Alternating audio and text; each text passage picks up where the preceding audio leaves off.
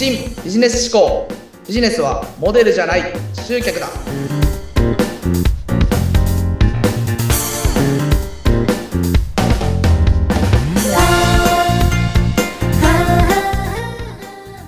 こんにちは KY&KS の山下ですこんにちは。インタビュアーの山口智子です。山下さん、前回は、まず、うまくいっている企業を真似しましょうというお話をしていただきましたね。まだまだ気になります。いろんなテーマがあると思いますが、今日はどんなテーマでしょうか？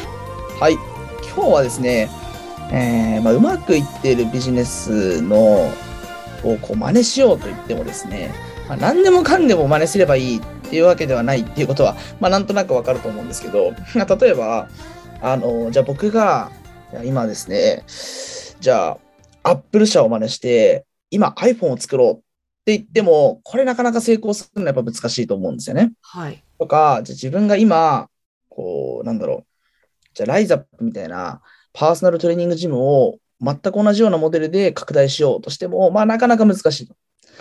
でなんで難しいかっていう風な話なんですけれども、まあ何でもかんでも真似すればいいわけじゃないよっていう風なことを今日はちょっと話したくてはい。ですね。ビジネスにおいて真似しなきゃいけないものっていうのはうん、実は全部真似するっていうことよりも、そのビジネス、その企業が成り立っているその本質的な部分を実は真似してほしいんですね。へえ。で、うまくいってる企業にはなぜうまくいってるのかっていう理由が必ず存在するんです。で当たり前ですよね。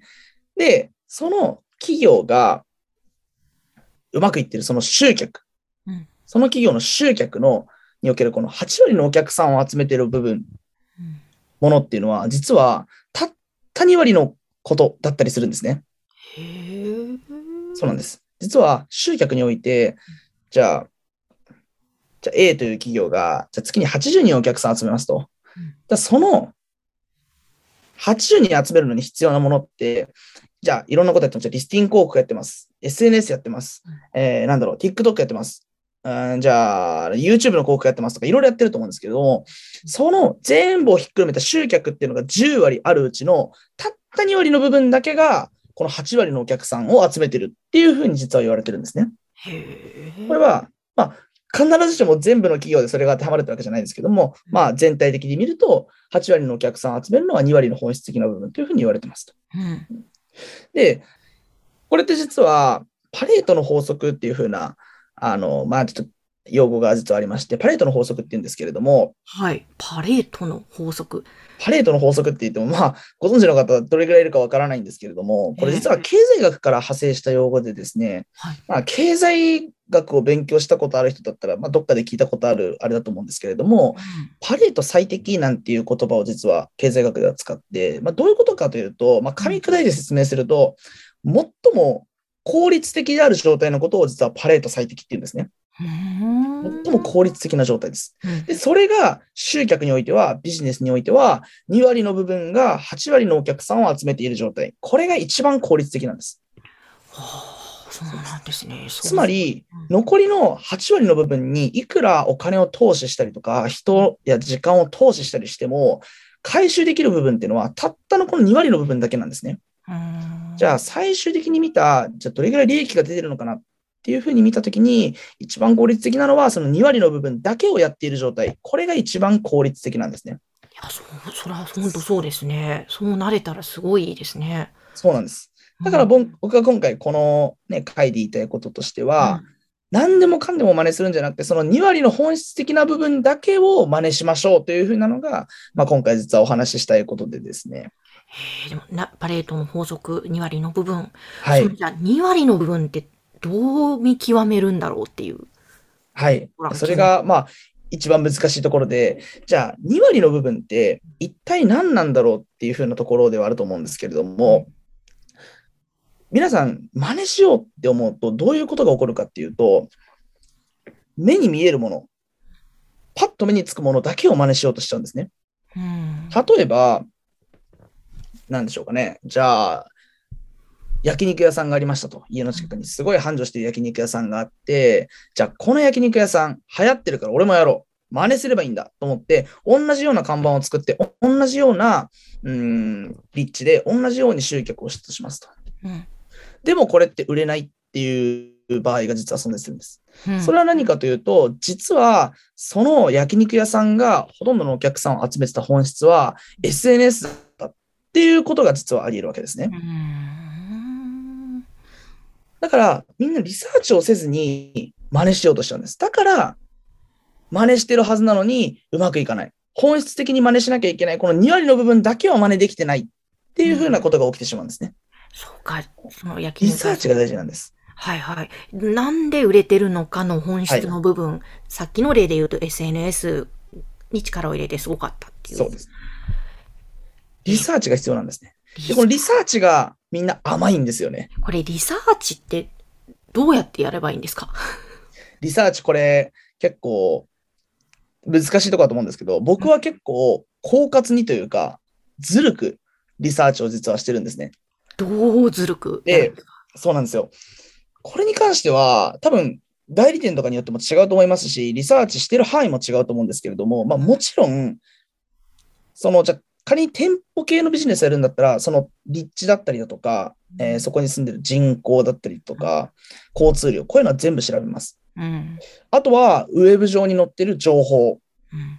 例えば、えーなんだろう、そこの口コミだったりとかも調べますし、うん、競合がどういうところがあってとか、どれぐらい集客してて、最初どれぐらいお金かかっててとか、うんで、全部調べます。もちろんこれは調べます。ここまではみんなやってるんですね。うん。ここまではみんなやってるんですけれども、これじゃ本質の部分って見えないんです。これじゃ誰でもわかる情報で、僕がやってることって実際どういうことかっていうと、うんじゃあ、仮に焼肉屋さんを真似するんだったら、僕はその焼肉屋さんにまずご飯を食べに行って、うんで、内装だったりとかすべてをそこで見るんですね。じゃうんあ、どれぐらい店員さんがいて、じゃあ、その焼肉屋さんは1時間、あえっと、い一定の時間に、じゃあ4人アルバイトがいると。なるほど。じゃあ人件費がこれぐらいかかるな。で、お肉の質、あ、お肉これぐらい美味しいなとか。うんってことは原価大体これぐらいだな。うん、で、かお客さんの回転率がどれぐらいなのかとか、そこにいるお客さんの質ですね、質。うんどういうふうな年齢層、どういうふうな性別うん、じゃあファミリーで来てるのか、友達で来てるのか、そういったところを全部見るんですね。うんそしたら、僕は、これ僕だったらですよ、まあ、その焼肉屋さんで、まあ、間違いなくアルバイトしますね。うんうんアルバイトするんです。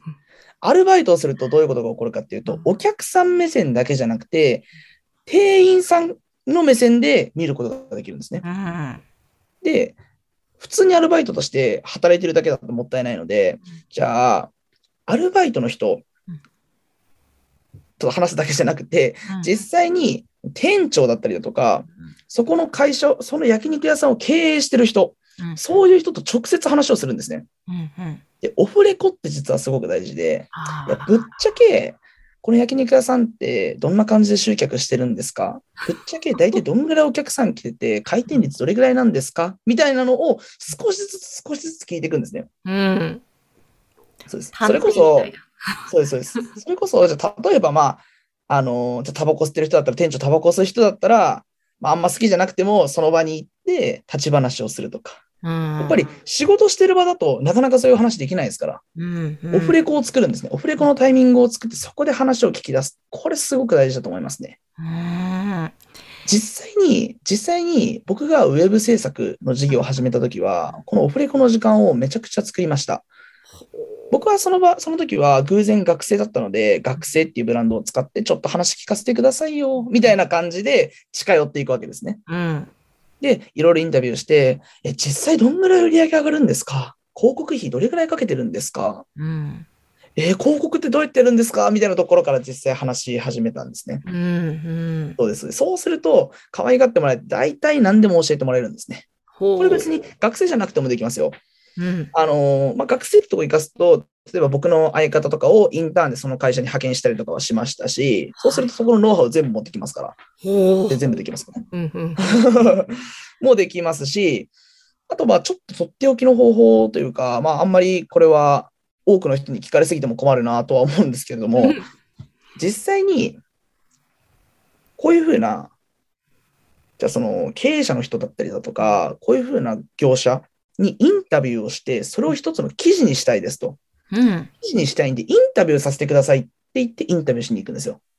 そうすると、じゃあ、例えば2時間用意してください。で、インタビューを1時間で終わらせるんですね。うんそうすると、まあ、まあ、前後合わせて1時間間ができるので、うんそこでいろんな話をする。そこで仲良くなって、2回目いろんなお話を聞かせてもらう。こういうふうなことができるわけなんですよね。まあ、これは一例に過ぎないですけども、はいこれぐらい狡猾にずるく相手の情報を聞き出すっていうことがすごく大事なんですね。うんそうすると、どういうふうな集客方法を聞いて、どこでお客さんを集めてるのかっていうのがだんだん見えてくるっていうふうなのが僕のやり方ですね。あ、それで、あ、これなのかっていうのがわかるわけですね、体感として。そうです、そうです。いや、結構徹底的にやってますね。そうです。うん。みんなここを徹底的にやらないから、うん意味のないところに投資をしちゃって、どんどんどんどんお金がなくなっちゃうとかっていう現象が生じてしまうわけなんですね。はあ、そうなんだ。やっぱり、非常に大切ですね、リサーチの部分。間違いないですね。いや、今日はすごくね、大切なポイントを伺いましたので、はい。皆さん、リサーチ重要ということを分かっていただけたかと思います。ぜひこれ活かしてもらいたいですね、ビジネスに。えそして、山下さんの会社、KY&KS のホームページは番組説明欄のところに掲載しております。ぜひこちらご覧ください。そして、皆様からの番組へのご感想、えご相談などもぜひね、お待ちしておりますので、メッセージもお寄せください。山下さん、今日もありがとうございました。ありがとうございました。